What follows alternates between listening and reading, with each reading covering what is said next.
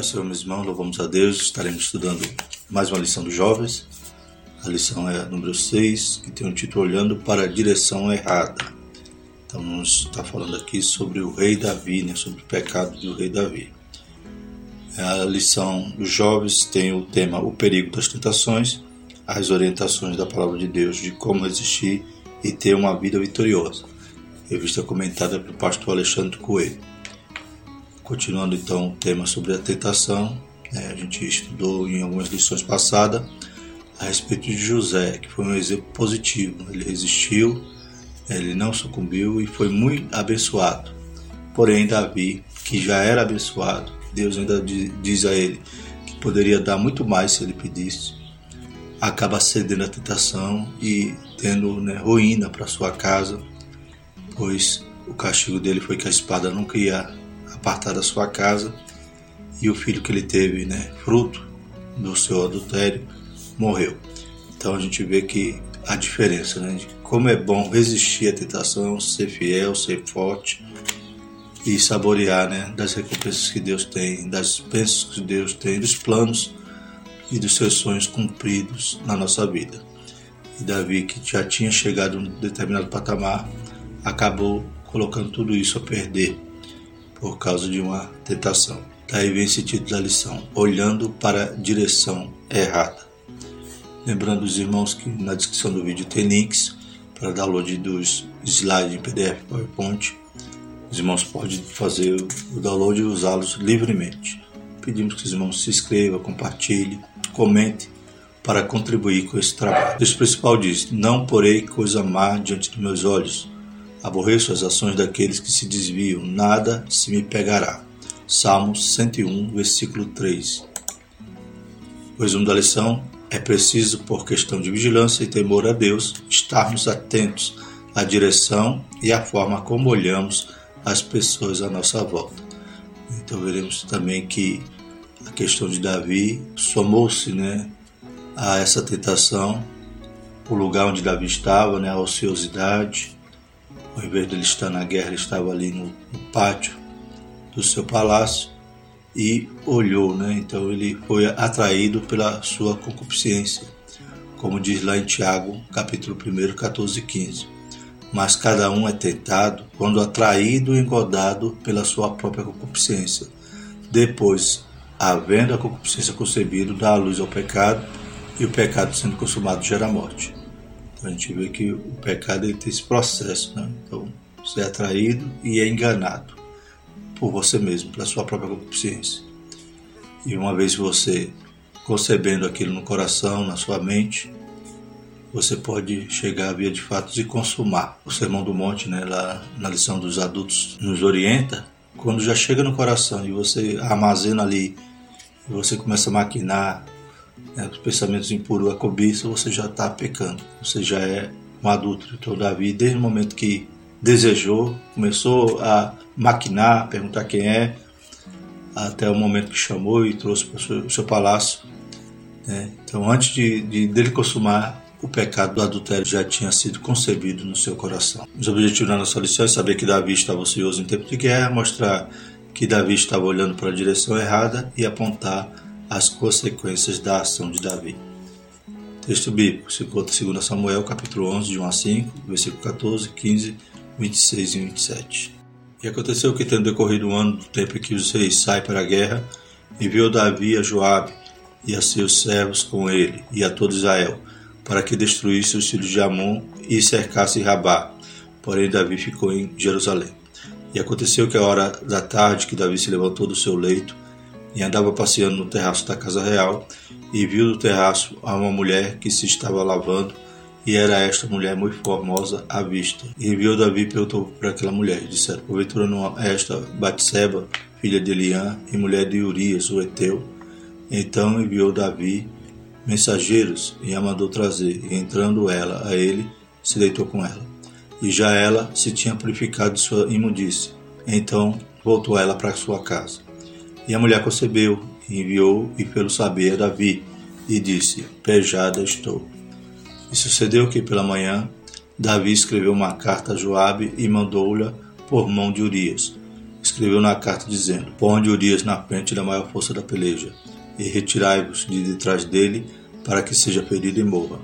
Ouvindo, pois, a mulher de Urias que Urias, seu marido, era morto, lamentou ao seu senhor.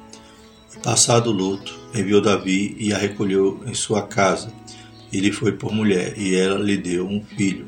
Porém, essa coisa que Davi fez pareceu mal aos olhos do Senhor. Introdução: A forma como olhamos as coisas que nos cercam, como também a ocasião em que estamos, pode ser um meio pelo qual seremos tentados. Precisamos estar vigilantes, pois a ocasião e o lugar não pode se tornar um elemento que facilite a ação de Satanás em nossas vidas. A gente vê que Davi estava nessa situação, né?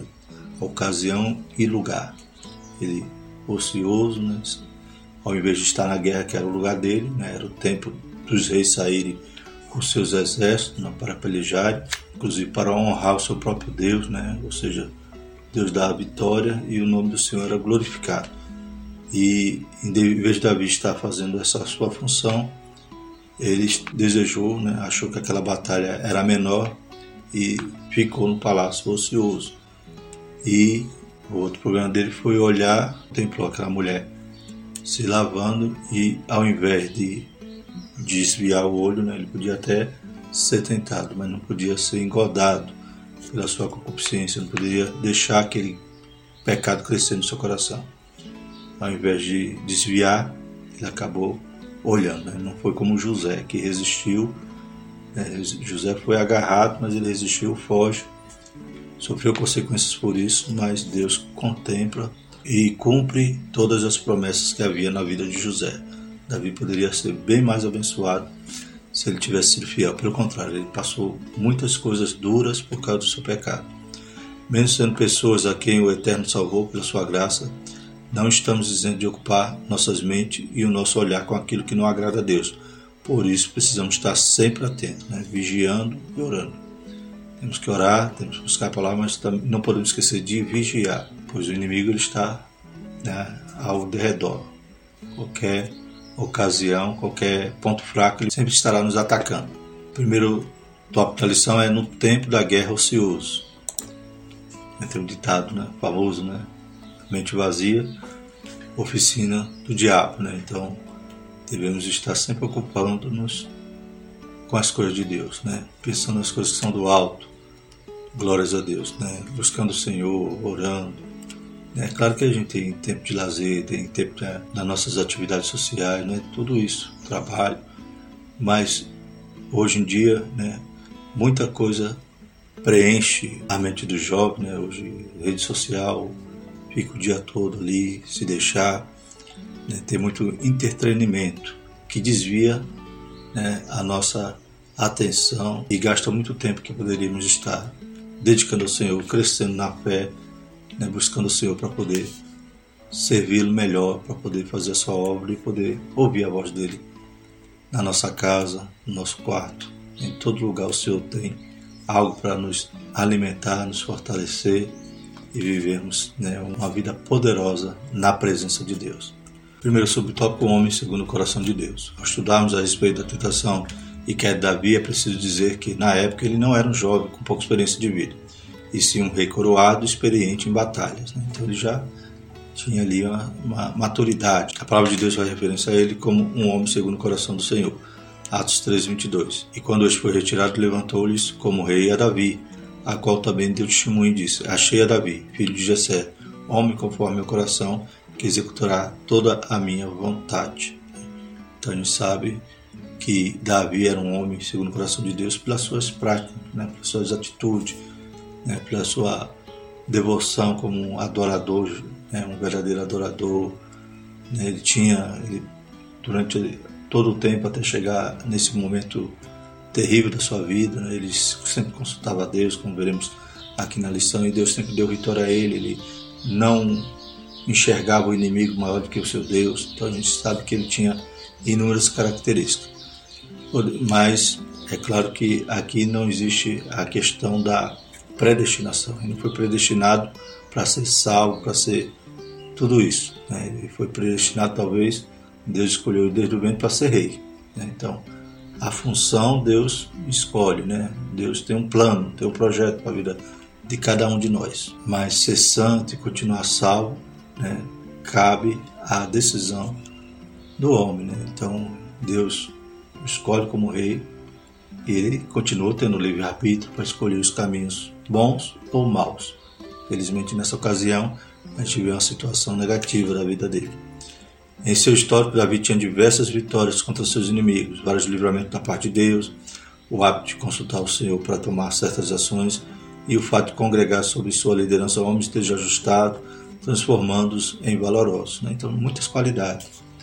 A gente vê como ele amava Deus, como ele queria ali construir o templo, se alegrou com a arca. A gente vê que realmente ele amava Deus, ele sabia que Deus tinha dado livramento a ele do urso, do leão, deu livramento de Golias, de Saul. E ainda em momentos que ele estava ali sendo perseguido, talvez poderíamos dizer, não, Davi agora está derrotado, pelo contrário, ele encontrava até pessoas desajustadas, como ali na caverna de Adulão, que ele monta ali um exército de pessoas que estavam sendo rejeitadas pela sociedade. Né? Inclusive é bem provável que até esse Urias, né, como Urias fazia parte ali dos seus valentes, e Urias não era judeu, né, ele era um eteu, né, foi um desses homens que Davi né, agregou. Então, muitas qualidades, mas isso não isentou ele de. Ele tinha que estar também vigilante para não cair. Então, mesmo nós, servos de Deus, mesmo nós né, que estejamos atuantes na obra do Senhor, é aí que nós devemos vigiar mais ainda. Aquele que está de pé, cuide para que não caia, diz a palavra do Senhor. Somos essa lista de fato de trazer de volta a arca de Deus para Jerusalém, de buscar fazer com que o povo adorasse ao Senhor. Ele também foi chamado de poeta, compositor e profeta. Né? Então, muitos salmos ele compôs né? e profetizava. Né? O Salmo 22, por exemplo, ali é como se o próprio Jesus estivesse escrevendo ali com a mão de Davi, dizendo o que, que ele ia passar na cruz. Então, inúmeras profecias messiânicas. Davi, sem dúvida, tinha habilidades e era dono de um currículo diferenciado para o rei daqueles dias. Né? Então, por isso que Deus diz: Achei Davi. Então, Deus viu em Davi todo essa, esse ímpeto, essa devoção, né, essas qualidades que cada um de nós também podemos observar, né, os lados positivos da vida de Davi e agradar né, o coração do nosso Deus. Louvado seja o nome do Senhor. Quem sabe Deus esteja dizendo aí também, achei você, aleluia, e tem um plano, um propósito especial para a tua vida. Louvado seja o nome do Senhor. Segundo subtópico, o homem de ação. A palavra de Deus nos mostra que a tentação de Davi aconteceu um momento de guerra. Naás, rei dos Amonitas, faleceu e seu filho Anum reinou em seu lugar. Davi se lembra do que Naás o havia tratado com bondade. Está aqui em 2 Samuel 10,2 que diz: Então disse Davi: Usarei de benevolência com Anum, filho de Naás, como seu pai usou de benevolência comigo. E enviou Davi o seu servo para consolá-lo acerca de seu pai, e foram seus servos de Davi à terra dos filhos de Amon. Davi decide enviar esses mensageiros e consolar o novo rei, né? Então estava imaginando Davi que continuaria aquela aliança, né? Aquele relacionamento com aquele rei. Anum, inexperiente, ouve seus conselheiros que acusam os mensageiros de Davi de serem espiões. O rei rapa metade da barba dos homens enviado por Davi, além de cortar-lhes as roupas de maneira que ficaram muito envergonhados. Então Anum deu ouvido né, aos conselheiros ali, como lembramos ali de Roboão, né, quando houve os conselheiros jovens, e em vez de achar que aquele era um ato de bondade, né, um ato de consideração de Davi, trouxe então a ideia de que aqueles né, consoladores eram apenas espiões, vieram espiar a cidade provavelmente para investir ali contra eles. E acaba humilhando aqueles homens, né, rapando sua barba no meio né, e cortando sua roupa pela metade e devolvendo eles a Davi. Como esses homens retornariam a Israel daquele estado? Davi, sabendo do ocorrido, pede que os homens fiquem em Jericó, até que suas barbas cresçam. Este foi um ato de grande humilhação para os mensageiros enviados por Israel. Como se isso fosse pouco, os filhos de Amon contratam mercenários sírios para atacar Israel, no total de 33 mil homens. A guerra estava a caminho e Davi precisava se preparar para este momento. A partir daqueles conselhos errados, gerou-se uma guerra. E Anum, depois de ter envergonhado os servos de Davi, já se prepara contratando esses mercenários, 33 mil soldados sírios para combater contra Israel. Então, nesse primeiro momento, né, nessa batalha desses sírios, contratados desses mercenários, né, os soldados também de Amon, Davi está ali na guerra, né, nessa primeira parte. Né. Tem um momento que está Joabe à frente, Joabe, né, uns ficam no campo para combater com o exército dos sírios que se dividiram, e Joabe manda então o seu irmão chefiar então um outro batalhão para combater os soldados amonitas que estavam ali na cidade, na porta da cidade. E Joabe diz: ó, se aqui estivermos perdendo, você vem e nos socorre. E da mesma forma faremos. Se vocês estiverem perdendo ali na frente ali da cidade, nós também estaremos indo socorrer. Porém, os sírios são abatidos e os amonitas né, também reconhecem que estão perdendo e fogem para a cidade. Isso a gente conta lá em 2 Samuel capítulo 10. Depois os sírios se organizam né, com Adadezer e vem contra Israel. Nesse momento, lá no versículo 17 diz, do que informar Davi, juntou todo Israel e passou o Jordão e foi a Elã. E os sírios se puseram em ordem contra Davi e pelejaram contra, com ele. Porém os sírios fugiram de diante de Israel e Davi feriu dentre os sírios aos homens de 700 carros e 40 mil homens de cavalaria. Feriu também a Sobac, capitão do exército, que morreu ali. Vendo, pois, que todos os reis servos de Adadezer, que foram feridos diante de Israel, fizeram paz com Israel e os serviram e temeram os sírios de socorrer os filhos de Amon. Então, nesse primeiro período da guerra, Davi também vai ao combate. Agora, no capítulo 11, que vai dizer o seguinte: que já havia decorrido um ano depois do tempo dos reis saírem à guerra, ou seja, passou o tempo chuvoso, né, como diz aqui na lição do subsídio da lição dos jovens, do professor, diz: enfatize que a ociosidade abre porta para a tentação. Quando o inverno e sua estação chuvosa passaram, Davi enviou Joabe e seu exército israelita para renovar a guerra contra Amon e estabeleceu o cerco à capital de Rabá. Então, na primeira guerra, primeira batalha, Davi estava.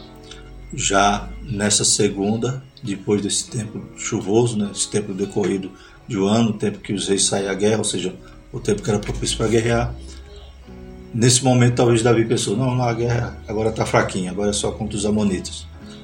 Vai lá, Joabe, eu vou ficar aqui. Então, em vez dele ir né, para glorificar o nome do Senhor com mais uma vitória, ele deseja ficar em Jerusalém. Subtópico 3, no tempo em que os reis saem para a guerra. É notório que o rei Davi havia sido generoso para com a memória do rei Naás, mas sua ação foi interpretada de forma errada pelos amonitas e isso lhe custaria caro.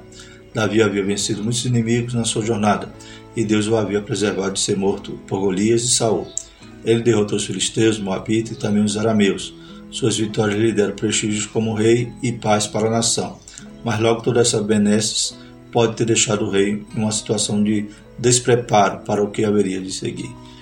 Então ele já estava talvez um pouco ali, né, vaidoso, orgulhoso, e acaba, né, dizendo, não, essa guerra é pequena, não, não preciso ir não. E fica ali no palácio em Jerusalém, ocioso, né.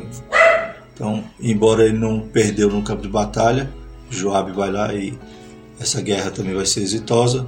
Ele perde então em casa para Satanás, pois Satanás investe pesado contra ele, né, dando ali uma, aquela oportunidade de ver aquela moça e ele, em vez de fugir da tentação, acabou sendo engodado por ela.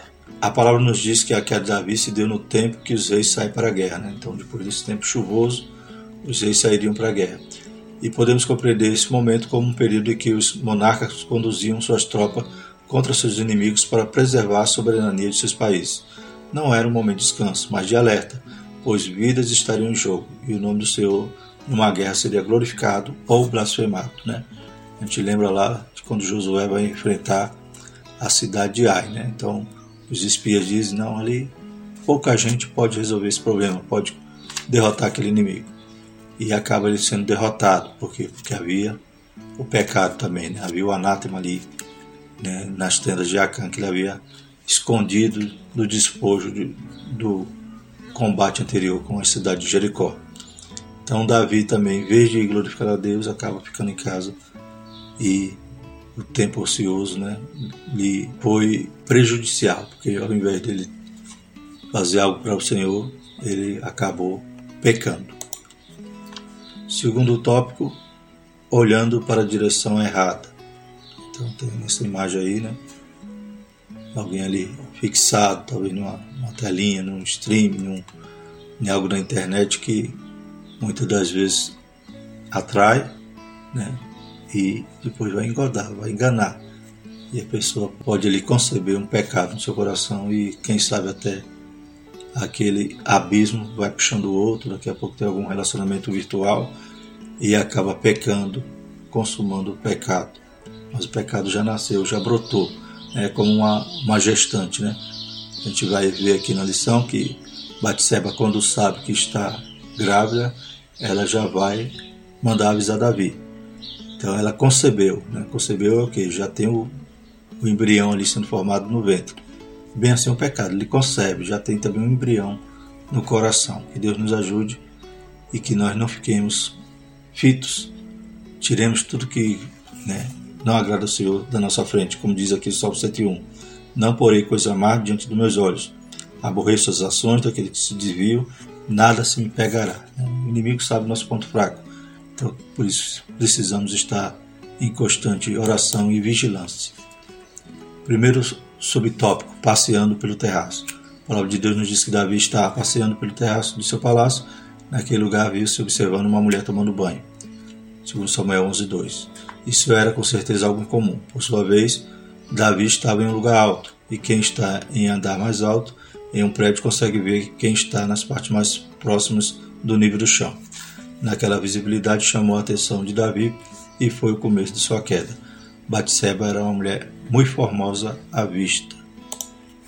Segundo Samuel 11:2, e o coração do rei havia sido envolvido pelo desejo. Então, como já falei, né, ele ali não foi para a guerra, achou que era uma guerra menor e havia já também essa, esse orgulho, né, já formando ali no coração de Davi, né, ele com muitas vitórias em vez, ou seja, ele estava ali no topo, né, e começa então a fraquejar, começa o seu caráter, né, ficando ali dúbio. Não raro o olhar pode ser a fonte de sérias tentações. O texto bíblico nos dá a ideia de que a contemplação de Davi não foi por um momento rápido, acidental, mas uma ação que encheu seu coração, que durou tempo suficiente para que ele desejasse a mulher de outro homem e maquinasse o mal, né? A Bíblia diz que né, tem muitos que têm os pés ligeiros para derramar sangue, ou seja, já começa a pensar e a planejar o mal. Alguém disse, né, que podemos até, né, estar em um determinado lugar e um passarinho pousar em nossa cabeça. Isso é normal, né? Vem um pensamento, vem um olhar, mas o que nós não podemos é deixar que o passarinho forme um ninho na nossa cabeça. Já pensou? O passarinho pousou, tudo bem. Aí você não espanta e, e fica ainda parado ali esperando ele formar um ninho na sua cabeça. Bem assim é a tentação, né? Você pode até sofrê-la, mas ceder que é o pecado. Então você tem que né, espantar qualquer pensamento, qualquer visão, né, qualquer, qualquer tentação que esteja né, povoando a sua mente. Segundo subtópico, o adultério consumado. Antes de dar prosseguimento ao seu plano, Davi pergunta a algumas pessoas do palácio quem era aquela mulher. Eles disseram que era Batseba, filha de Eliã, e mulher de Urias, o Eteu. Ele soube que ela tinha uma família e um marido. Mesmo assim, essas informações não friaram o ímpeto do rei. Ele via mensageiros para falar com a mulher a fim de que ela fosse para o palácio, onde o rei a esperava. Ali Davi consumou um dos seus pecados, primeiro, né? A Bíblia fala que um abismo puxa o outro, né? Então ele consumou primeiro ali e depois ele vai se embaraçando cada vez mais. Terceiro subtópico, matando o marido e o soldado honrado. Não bastou que Davi tenha ficado com a mulher de outro homem. Aquela relação sexual ilícita gerou uma vida. E Batseba foi falar com Davi que estava grávida período fé de Batseba é relatado, e já ela se tinha purificado de sua imundícia, segundo Samuel 11:4. Sabendo que o esposo dela estava na guerra, Davi tentou ocultar seu pecado, trazendo Urias de volta para casa. Então, né, ele pecou a primeira vez e agora vai pecar de novo, tentando encobrir o pecado, enganando ali o marido dela. Qual que a tentativa de esconder seu pecado não deu certo. Urias, em respeito aos seus colegas que estavam travando uma guerra pelo povo de Deus, não se deitou com sua esposa grávida ele chega a mencionar a arca de Deus que estava em uma tenda e não vai para a sua casa. Então a gente vê que Urias ele foi nobre, né? foi temente, temeu até em relação à arca de Deus. Né? Então ele não se viu digno de né, usufruir ali daquele conforto naquele momento. Ele, não, meus irmãos estão em guerra, eu não vou para minha casa, né, me folgar, sendo que meus irmãos estão na batalha. Ele inclusive dorme ali junto aos guardas do rei. Então, ele sendo um estrangeiro, né, ele era Eteu, né, um cananeu. Né, Eteu é filho de Canaã, que filho de Cã, filho de Noé. Então, ele não fazia parte dos semitas ou da, dos hebreus, né? Ele era um cananeu. Mesmo assim, né, ele foi transformado, né? Provavelmente ele estava ali na caverna de Adulão, se tornou ali da guarda, né? Da guarda de elite de Davi. E, a, e nesse momento ele prova a sua lealdade, o seu temor a Deus, né? Então ele foi muito mais nobre do que Davi. Davi pensou que ia enganá-lo. Mesmo tendo Davi embebedado Urias, o soldado se manteve em seu propósito. Davi ainda tentou, né, falou, então passa ainda essa noite aqui em Israel. Aí embebedou Urias. Mesmo bêbado, ele ainda foi mais nobre do que Davi. A integridade de Urias incomodou Davi e o rei decidiu tornar Batseba viúva. Urias logo seria morto em combate, lutando em prol do reino de Israel. E Davi ganharia uma esposa, desta vez já grávida. Esse foi o segundo pecado de Davi embora do primeiro para o segundo a gente já vê que ainda tem mais, né? Porque ele tentou encobrir, enganar, embebedar aquele homem, de toda forma ele tentou mentir ali ou né, cobrir o seu pecado para que ninguém descobrisse. Terceiro tópico, consequências da ação de Davi. Né? Então na imagem a gente vê Natan botando o dedão assim para Davi. Né? Natan corajoso, profeta de Deus, entregando ali o recado e Davi ali se desmontando, né? se desmoronando ali, compreende o mal que fez. Interessante que no capítulo 11 para o capítulo 12, né, no capítulo 12, Davi já é confrontado por Natan. Parece que as coisas acontecem assim na sequência, mas não é, porque quando Natan vai confrontar Davi, Davi estava encobrindo o seu pecado já, no mínimo, durante toda a gestação, porque o menino já tinha nascido. Então ele ficou no mínimo nove meses. Né? A Bíblia diz que quando ele tem um salmo que diz que quando ele se calava né, no seu pecado, seus ossos era como que se apodreciam. Então imagino que era nesse ano, nesse período ali da gestação, no mínimo nove meses, né? Ele estava ali encobrindo o pecado e realmente devia ser uma situação difícil. Um adorador que gosta de louvar a Senhor, que gosta de criar salmo, ficar esse tempo todo afastado de Deus. Então a gente vê ali que quando Natan confronta, ele cai em si depois desse período tão longo, ele escondendo seu pecado. Primeiro sobre o tópico, o que Davi fez pareceu mal. A narrativa de 2 Samuel parece ser focada totalmente no ato de Davi, sem que houvesse qualquer intervenção divina.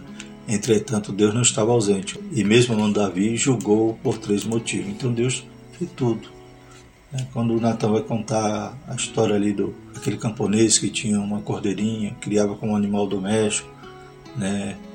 Eh, dormia até na cama, né? comia do prato, então e vem agora o vizinho rico recebe um visitante e em vez de oferecer os seus rebanhos, vai pega a cordeirinha do pobre e mata. É, então Deus estava vendo tudo aquilo e nessa história Davi então foi né, confrontado, ele se irou, disse, né, digno de morte, vai ter que pagar quatro vezes mais. Mas, quando Natan disse, este é você, Davi, este homem é você, aí acaba, desmonta tudo. Né? Então o Senhor estava vendo tudo. O Senhor ungiu Davi, deu a eles posse, bens e o reino de Israel. Mesmo assim, por causa de sua lascívia, desprezou a palavra do Senhor, fazendo o mal diante dos seus olhos. Segundo Samuel 12, 9. Então aqui já é, faz parte da repreensão. Deus lembrando ali que Deus deu tudo e podia dar mais se ele precisasse. Segundo, Davi havia matado Urias e tomado a viúva. Essa parecia ser uma prática dos tempos antigos, onde homens que tinham poder para não incorrerem em adultério matavam ou mandavam matar o esposo da mulher casada para depois ficarem com ela. Né? Então era uma prática terrível, né? pagã. Porque quem estava debaixo da lei de Deus, é claro que isso era completamente né, incoerente mas havia né, poderosos naquela época que matava para não ser adulto, quer dizer, cometia o homicídio para não ser adulto, pecava do mesmo jeito. E Davi, provavelmente no seu orgulho, né, no seu, na sua vaidade ali de vencedor, achava que ele tinha direito disso, de pegar as coisas dos outros. Terceiro, Davi havia matado um dos seus melhores e mais íntegros soldados e fez isso à traição, ordenando que Urias fosse colocado na frente da batalha e deixado para trás sem possibilidade de resgate. A falta de controle sobre sua cobiça fez de Davi um homem digno de uma séria punição. A gravidade do ato do rei se concluiu desta forma. Todavia, porquanto, com este feito, deste lugar sobremaneira que os inimigos do Senhor blasfemem. Então, né, Davi desonrou o nome do Senhor. Quando as nações, quando outros né, olhassem para Davi e falavam, você não era crente, né? Como acontece nos dias de hoje. Como é que pode um crente fazer isso? Então, blasfema o nome do Senhor quando nós pecamos, caímos e somos agora pisados pelos homens. Né? Então, não era só Davi que ia ser apontado, ia ser repreendido, mas o próprio nome do Senhor estava sendo desonrado. Toda vez que o servo ou a serva de Deus peca, o nome do Senhor é blasfemado. Então a gente vê que quando Davi peca né, e escreve para Joabe botar Urias na frente da batalha, lá em 2 Samuel 11,15, escreveu na carta dizendo: Ponde a Urias na frente da maior força de peleja e retirai-vos de trás dele para que seja ferido e morra. Então era para colocar Urias na frente e não ter suporte. E no versículo 17 diz: E saindo os homens da cidade pelejando com Joabe, caíram alguns do povo dos servos de Davi, e morreu também Urias, o Eteu. E no versículo 24 diz: Então os flecheiros atiraram contra os teus servos desde o alto do muro, e morreram alguns dos servos do rei, e também morreu o teu servo Urias, o Eteu. Então a gente percebe que quando Joabe manda esse pelotão lá para frente e, e sai da retaguarda, não só morre Urias, mas morre outros servos do rei. Ou seja, por causa para matar Urias, ainda teve que matar outros que estavam ali também desamparados na mesma situação de Urias. Então, o crime de, de Davi foi muito sério, o seu pecado foi terrível. Então, segundo subtópico, a espada nunca mais se separará da tua casa. Então, vamos ver agora o castigo. As duas consequências do pecado de Davi, equiparáveis aos dois pecados cometidos por ele, foram a perda da criança que iria nascer e a contínua guerra que haveria na sua família. Então, a espada não ia apartar da sua casa né? Ele matou Urias ali e também outros que morreram ali em decorrência né, daquele plano. Isso implica também que a espada não sairia da casa de Davi. A criança a primeira a morrer e ia haver também essas pelejas ali na própria casa de Davi. O bebê de Betseba chegou a nascer, mas faleceu depois de sete dias, ainda que Davi tenha buscado o Senhor pela vida da criança. Então a gente vê que a criança já havia nascido, como a gente lê aqui também em 2 Samuel 12,15. Então Natan foi para sua casa e o Senhor feriu a criança que a mulher de Urias dera a Davi e adoeceu gravemente. Então, quando Natan está ali, a criança já havia nascido. A gente também vê isso em outros versículos anteriores. Depois a Bíblia nos mostra que houve no lado do rei um incesto, está lá em 2 Samuel 13, de 1 a 36, um irmão matando outro irmão, 2 Samuel 13, 27 a 28, e Absalão, do filho de Davi, deu o golpe de Estado e por pouco Davi não perde a vida. Então muitas guerras, muitas né, confusão na casa de Davi. Ficou um lar completamente destruído por causa daquele pecado. Como é terrível né, a ação do inimigo contra a nossa vida, pois ele também quer destruir a nossa família. Então houve irmão chupando irmã, houve outro que matou esse irmão para vingar. Né, Absalão depois ele dá o golpe. E até mesmo no momento que Davi velhinho lá, já quase morrendo, né? Adonis também usurpa o trono ali, o trono era para ir para Salomão, ele se antecipa e toma o trono e acaba depois também morrendo. Né? Então, houve sempre essa peleja, essa guerra dentro da casa de Davi por causa do seu pecado. Custou caro para o rei ceder à tentação. Além disso, também o castigo ali que Natan anuncia a Davi, dizendo que o que ele fez em oculto ia acontecer contra ele agora debaixo do sol. Ou seja, ele pegou uma mulher dos outros. Também as suas mulheres, né, suas concubinas seriam tomadas por, por outro né, e, e não seria em oculto, seria publicamente. Entendemos que Davi não planejou cair em tentação, nem pensou em matar alguém no dia em que cometeu adultério. Entretanto, um pecado tende a atrair o outro, numa contínua sucessão de erros. Então, como é perigoso, né? Você faz uma prática pequena, aquilo ali pode gerar uma bola de neve. Ele não pensou, não, eu vou pegar a mulher, vou matar o marido dela, vou matar meus soldados por causa disso, vou encobrir. Não, ele não pensou nada disso, não pensou também nas consequências tão nefastas da sua casa. Mas, né, iludido ali pelo pecado, engordado pela consciência, pelo desejo, permitiu conceber no coração e depois consumou aquele ato e gerou tanta coisa ruim para sua vida. O terceiro subtópico, o contínuo cuidado que precisamos ter. A gente sabe que Deus perdoou Davi, né? mas as consequências do pecado a gente tem que pagar. Deus perdoa nosso pecado. Né? Deus nos purifica, nos santifica, né? não tirou o Espírito Santo de Davi, como ele clama ali no Salmo 51, né? que é a confissão ali do seu pecado, ele diz, não retire de mim o teu Espírito. Então, Deus tem misericórdia de Davi, mas tudo que o homem plantar, ele colhe. Então, as consequências ele teve que sofrer. Né? Davi era um homem segundo o coração de Deus, e tal verdade significa duas coisas que ele era uma pessoa que fazia o possível para agradar a Deus, que amava o Senhor e que havia sido escolhido por ele para uma grande obra e que mesmo sendo segundo o coração de Deus, Davi era um homem. Né? Então, antes de ser segundo o coração de Deus, ele era um homem sujeito a cair, né? sujeito né, ao pecado, né? É, com a natureza depravada. Né? Então, por isso que a gente carece de estar na presença de Deus, nos pés do Senhor, né?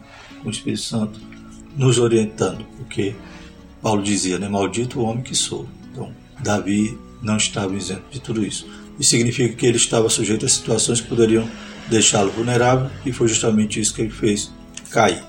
Ser um homem ou uma mulher de Deus não tira de nós a nossa humanidade e a tendência a praquejar. Por isso precisamos vigiar sempre, como nos alertou o Senhor Jesus. Vigiai e orai para que não entreis em tentação. Na verdade, o espírito está pronto, mas a carne é fraca. Mateus 26, 41. Então, o Senhor Jesus nos alertou, porque é um alerta sério.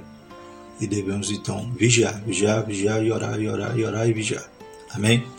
Glórias a Deus. E se alimentar de Deus, ter mais de Deus, né? mergulhar mais nos mistérios de, de Deus, né? para servirmos a Ele. Aleluia, com poder. Glória a Deus.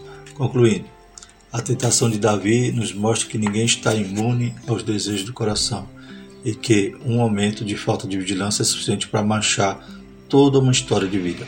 Também aprendemos que certos pecados têm consequências duradouras e mortais e que podem ser evitados, se ao invés de estar ocioso, estivermos fazendo o que fomos chamados para realizar. Precisamos fixar o nosso olhar naquilo que Deus espera que façamos. Né? Então, não inventemos desculpa para né, procrastinar as coisas que Deus quer que nós façamos e às vezes ficarmos intertidos em alguma internet, alguma rede social, algum stream e aquilo ali vai acabar povoando nossa mente com pensamentos errados, principalmente quando a gente assiste algo que não deveria. Colocamos algo, como diz lá no Salmo 101, começando lá no texto principal, não porei coisa má diante dos meus olhos. Amém? Então evitemos a ociosidade né, e sejamos fiéis até quando estamos sozinhos. Glórias a Deus. Bendito é o nome do Senhor. Próxima lição 7, construindo tudo para a minha glória, né? Então vamos falar sobre Nabucodonosor. Vamos orar? Maravilhoso eterno Deus, te louvamos, te agradecemos por esse momento.